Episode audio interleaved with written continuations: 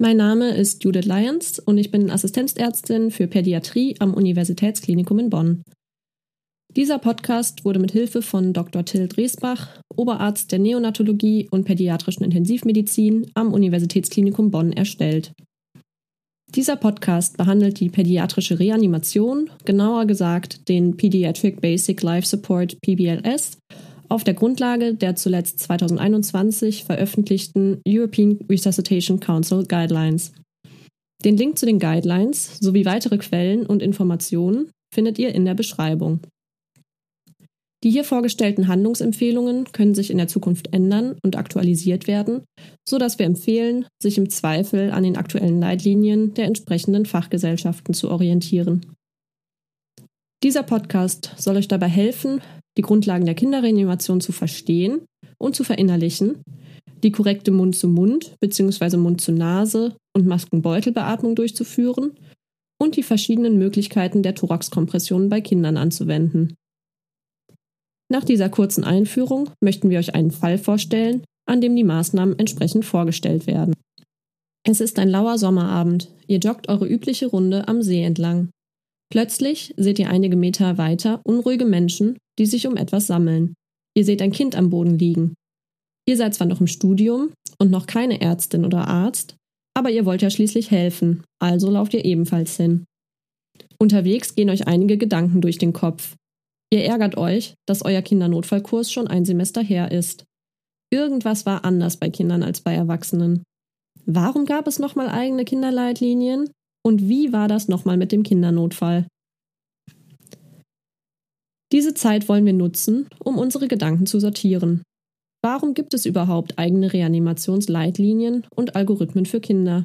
Wie war das nochmal mit dem ABC? Gibt es Sachen, die ich bei Kindern unterschiedlichen Alters beachten muss? Warum gibt es eigene Reanimationsleitlinien für Kinder?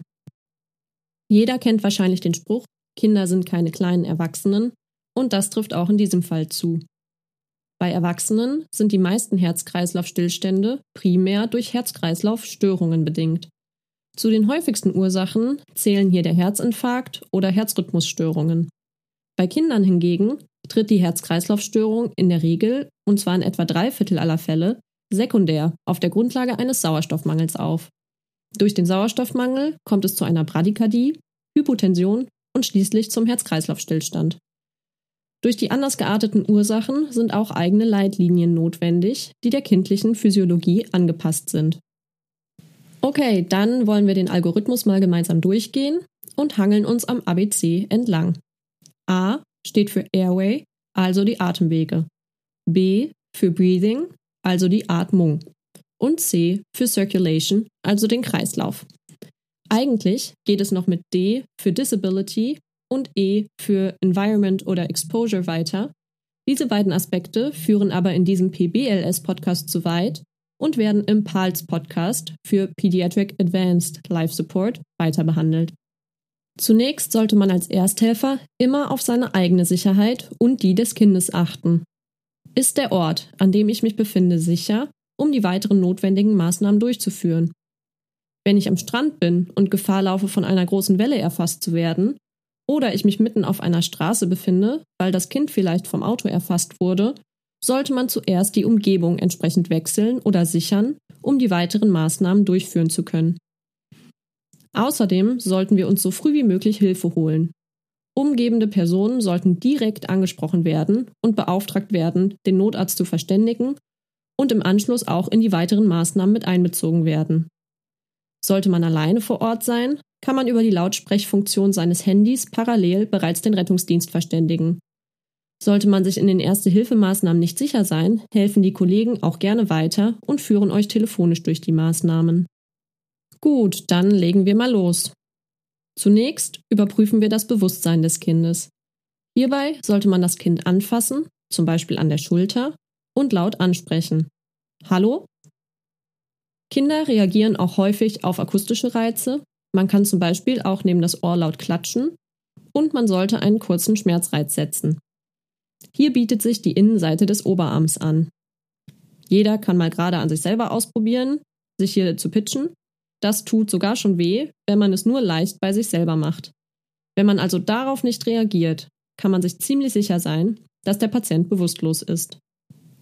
Unser Patient reagiert auf keinen unserer Reize, ist also bewusstlos. Jetzt kommt unsere ABC-Eselsbrücke ins Spiel. Wir beginnen mit A, dem Atemweg. Wir haben ja schon gelernt, dass Kinder viel häufiger einen sekundären Herz-Kreislauf-Stillstand auf der Grundlage eines Sauerstoffmangels haben. Deshalb ist das A bei Kindern umso wichtiger. Wie überprüfen und öffnen wir die Atemwege?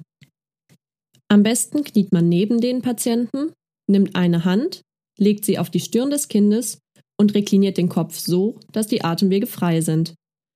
Die richtige Kopfposition ist je nach Alter des Kindes etwas unterschiedlich. Bei Säuglingen sprechen wir da von der sogenannten Schnüffelposition. Jetzt erinnern wir uns noch mal kurz an unseren Mathe-Geometrieunterricht zurück.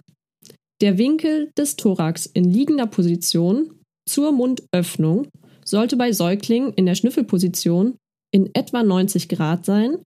Bei größeren Kindern und Erwachsenen muss man den Kopf etwas mehr überstrecken, bis der Winkel so etwa 120 Grad ist. Mit der zweiten Hand kann man bei Säuglingen und kleineren Kindern das Kinn am harten Unterkiefer etwas anheben. Bei Jugendlichen und Erwachsenen kniet man sich am besten über den Patienten und benutzt den sogenannten Esmarch-Handgriff. Hierbei werden die Daumen beider Hände auf das Kinn des Patienten gelegt, die übrigen Finger umgreifen den harten Unterkiefer, heben den Kiefer an und überstrecken den Kopf. In beiden Fällen ist das Ziel, ein Zurückfallen der erschlafften Zunge in die Atemwege zu verhindern. Während man die Atemwege so öffnet und offen hält, beugt man sich mit dem eigenen Kopf etwas über den Kopf des Kindes und überprüft mit all seinen Sinnen, ob das Kind nun nach Freilegen der Atemwege vielleicht doch wieder suffizient atmen kann. Wir fühlen, ob wir einen Luftstrom durch die Ausatmung des Kindes an unserer Wange spüren. Wir hören, ob der Patient atmet vielleicht Atemgeräusche macht oder stöhnt. Und wir sehen mit unseren Augen, ob wir eine Atemexkursion des Thorax sehen können. Die Beurteilung der Atmung sollte nicht länger als 10 Sekunden andauern. Ist man im Algorithmus schon so weit fortgeschritten, ist man meistens selber ziemlich aufgeregt, dem Patienten geht es offensichtlich nicht gut, sonst wäre man gar nicht hier gelandet, und die Beurteilung der Atmung ist dann gar nicht so leicht. Im Zweifel sollte man daher so handeln, als sei die Atmung nicht normal oder fehlend. Wir sind nun im ABC bei B für Breathing, also der Atmung bzw. Beatmung angekommen. Wir erinnern uns, der Sauerstoffmangel ist die häufigste Ursache für einen Herz-Kreislauf-Stillstand im Kindesalter. Daher werden bei der Kinderreanimation nun fünf initiale Beatmungen verabreicht. Die Atemwege müssen hierfür weiter mittels Esmarch-Handgriff freigehalten werden. Bei Säuglingen kann eine Mund-zu-Mund- bzw. Mund-zu-Nase-Beatmung durchgeführt werden.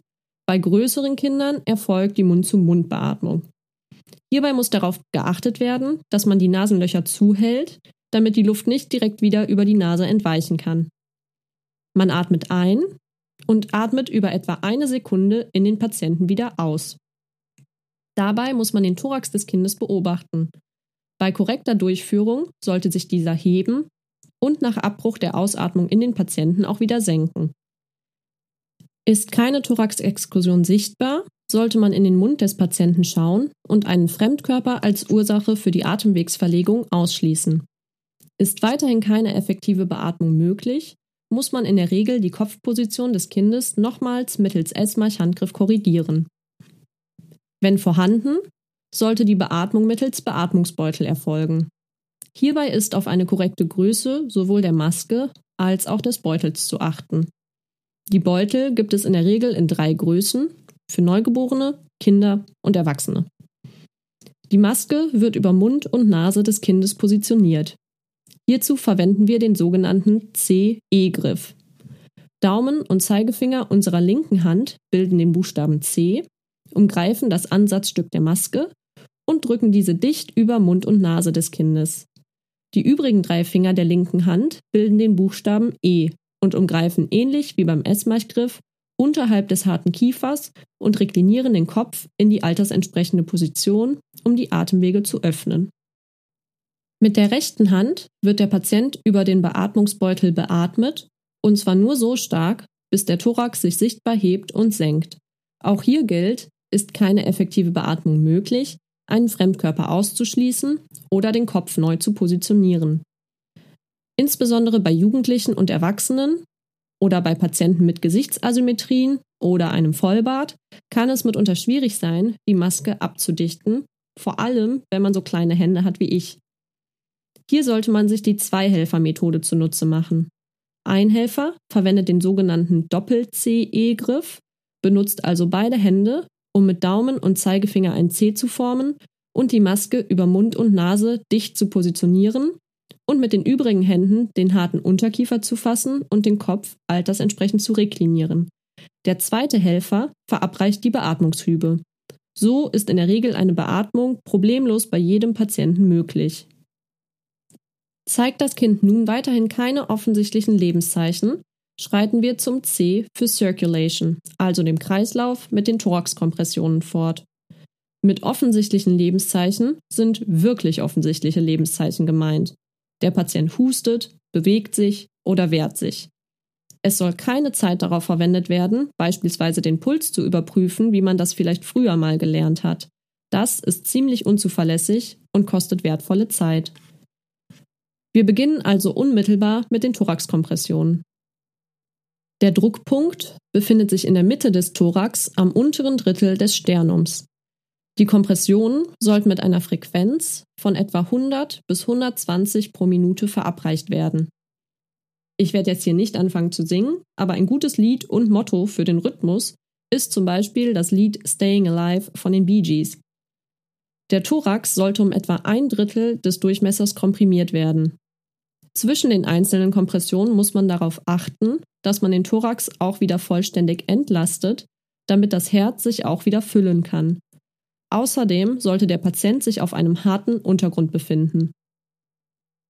Zur Thoraxkompression werden bei Kindern wie bei Erwachsenen beide Hände auf dem unteren Drittel des Sternums übereinander gelegt und mit gestreckten Ellenbogen der Brustkorb eingedrückt. Säuglinge im ersten Lebensjahr stellen eine Ausnahme dar. Hier gibt es zwei Möglichkeiten der Durchführung. Druckpunkt, Frequenz und Tiefe bleiben gleich, aber die Hände werden anders benutzt.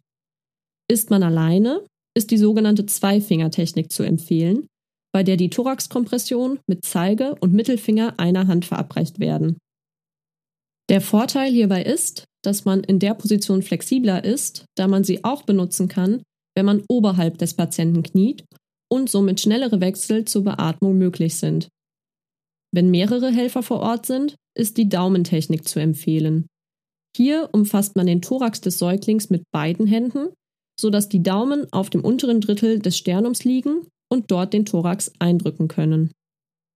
Nach 15 Thoraxkompressionen werden erneut zwei effektive Beatmungen verabreicht und der Algorithmus im Verhältnis 15 Thoraxkompressionen zu zwei Beatmungen weiter fortgeführt.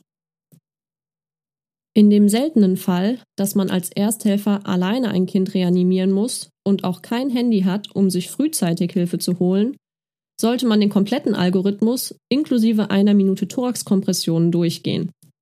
Zeigt das Kind dann weiterhin keine Lebenszeichen, befindet man sich aller Wahrscheinlichkeit nach in einer Situation, die man alleine auf keinen Fall lösen kann. Dann sollte man zwingend den Ort verlassen und sich in der Umgebung schnellstmöglich Hilfe holen. Ist man zu zweit, sollte man den Algorithmus, also 15 Thoraxkompressionen zu zwei Beatmungen, fortführen bis das Kind offensichtliche Lebenszeichen zeigt oder der Rettungsdienst eintrifft. Thoraxkompressionen sind körperlich sehr anstrengend und die Effektivität lässt mit der Zeit nach. Deshalb sollte man sich regelmäßig abwechseln, um eine effektive Reanimation sicherzustellen.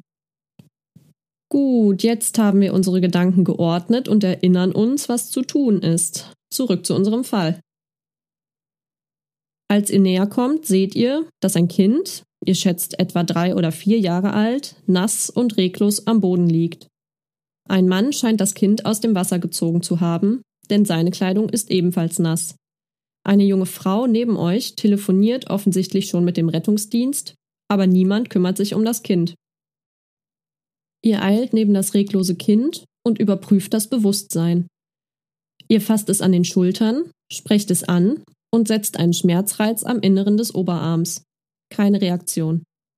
Ihr kniet euch hinter das Kind und öffnet die Atemwege mit dem Esmarch-Handgriff, indem ihr beide Daumen auf das Kinn legt und die übrigen Finger unterhalb des Unterkiefers den Kiefer anheben und den Kopf reklinieren. Ihr beugt euren Kopf über den des Kindes und überprüft die Atmung, doch ihr fühlt, hört und seht nichts. Ihr verschwendet keine Zeit und nach etwa fünf Sekunden erinnert ihr euch, dass man bei Kindern fünf initiale Beatmungen durchführen sollte. Ihr haltet die Atemwege weiterhin offen, verschließt mit Daumen und Zeigefinger einer Hand die Nase des Kindes, atmet ein und in den Mund des Kindes wieder aus. Tatsächlich könnt ihr sehen, dass sich der Thorax hebt und senkt, sobald ihr eure Ausatmung in das Kind beendet. Nach fünf Beatmungen regt sich das Kind aber immer noch nicht. Ohne große Verzögerung schreitet ihr zu den Thoraxkompressionen fort. Ihr legt die Hände am unteren Drittel des Sternums übereinander, denkt an die alten Bee Gees Platten eures Vaters und drückt mit der Melodie im Ohr etwa ein Drittel des Thoraxdurchmessers ein. Ihr beauftragt ein junges Paar, euch gleich mit den Kompressionen auszulösen. Ihr zählt laut mit 10, 11, 12, 13, 14, 15 und führt im Anschluss wieder zwei effektive Beatmungen durch. Das junge Paar übernimmt die Thoraxkompression, während ihr die Beatmung weiter fortführt. Nach etwa sieben Minuten, die euch endlos vorkamen, ist der Rettungsdienst vor Ort und übernimmt die Rettungsmaßnahmen. In dem Moment fängt das Kind plötzlich an zu husten und spuckt eine große Menge Wasser aus. Es ist unterkühlt, aber scheint selbstständig zu atmen. Die Rettungskräfte danken euch für eure Hilfe und fahren das Kind schnell in die naheliegende Kinderklinik. Das war unser Podcast zum Thema Pediatric Basic Life Support. Wir hoffen, euch mit diesem Podcast die Grundlagen der Kinderreanimation näher gebracht zu haben. Ihr könnt auch zu Hause aktiv werden, schnappt euch ein Kissen oder Kuscheltier und führt die erklärten Maßnahmen parallel zum Podcast durch. Schreibt uns eure Fragen oder lasst uns wissen, was ihr gut oder schlecht fandet. Wir freuen uns auf euer Feedback.